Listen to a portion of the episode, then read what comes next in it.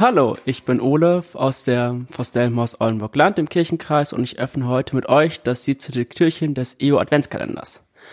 Und heute in der Folge möchte ich mit euch über Essen reden und speziell über das Essen, was man an den Feiertagen isst. Ob Raclette, Fondue, der gute alte Kartoffelsalat, Lachsauflauf. Ähm, da gibt's ja allerhand Traditionen, die irgendwelche Leute in den Familien immer haben. Und ich habe mir ein ganz besonderes Thema ausgesucht dabei, ähm, weil man natürlich über so, solche Gerichte Podcaste füllen könnte. Ähm, und es geht davon im Umgang mit Menschen mit unterschiedlichen Ernährungsformen. Und jetzt geht's nicht irgendwie Low Carb, High Carb, gar nicht, gar kein Zucker, ganz viel Zucker, sondern es geht um vegetarisch-vegan Essen an Weihnachten und wie man damit am besten umgehen kann.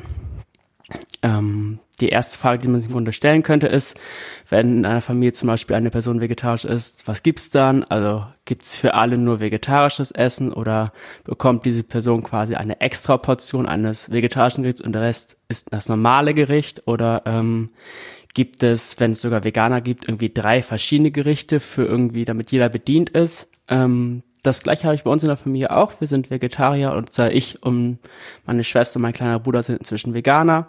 Und wir haben uns das ganz einfach gemacht. Wir machen einfach Raclette, dann können irgendwie alle das essen, was sie essen wollen.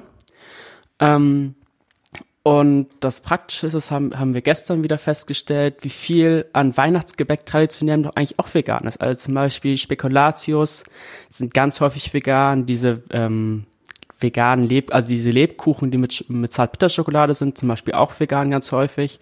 Also es gibt viel mehr veganen Leckereien, äh, im Grunde seit Jahren bei uns, die, die wir gar nicht festgestellt haben, die wir gar nicht bemerkt haben, die es irgendwie immer, ja, es immer jedes Jahr gab und man das gar nicht wusste. Mm.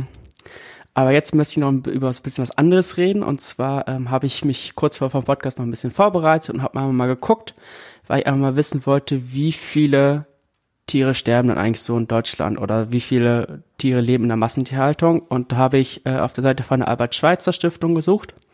Und die hat vorläufige Zahlen von zwei, Jahr 2017 und da waren es in etwa 745 Millionen Tiere, die in Deutschland in der Massentierhaltung leben und sterben.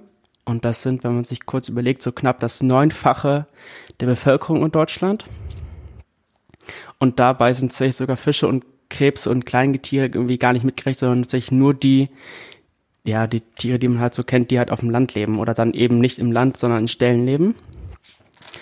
Und ja, ich möchte, also ich bin der Meinung, dass wir gar keine, also dass gar keine Tiere sterben sollten und erst recht irgendwie nicht ein Weihnachten oder für das Weihnachtsgericht. Aber das ist meine Meinung und ähm, die sage ich auch gerne, wenn ich irgendwie da von anderen Leuten darauf angesprochen wird, hey, du bist Veganer, wie, wie läuft das denn oder so.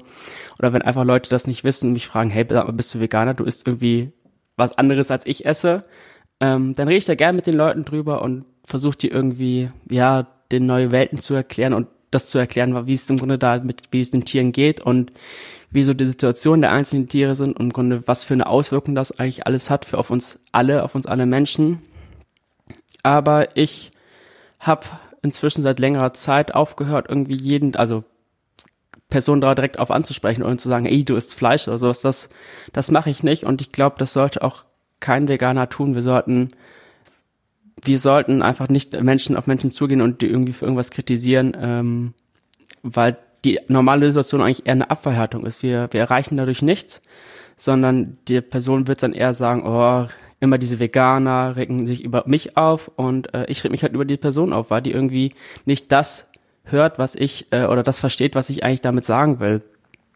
Ähm, und ja, es bringt viel weniger und das ist ja das, was am Weihnachten ist. Es geht nicht um Frust, sondern es geht darum um die kleinen Freude und die kleinen Freude hatte ich dieses Jahr ganz viel.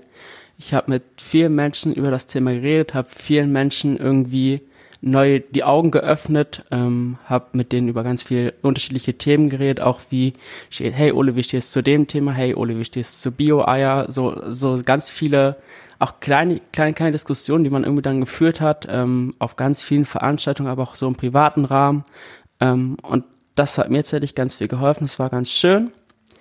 Und das ist einfach meine Botschaft für euch. Also, ja, denkt ein bisschen drüber nach, was ihr Leute irgendwie an den Kopf schmeißt. Und häufig bringt es gar nicht so viel, wenn die Leute das irgendwie direkt an den Kopf schmeißt, sondern habt ein eigenes Bild, geht, geht guten Beispiel voran und dann äh, geht das viel besser und dann hilft es den Menschen oder der Menschheit viel mehr, wenn man das so macht, als wenn man irgendwie ja es mit mit einem Vorschlaghammer versucht.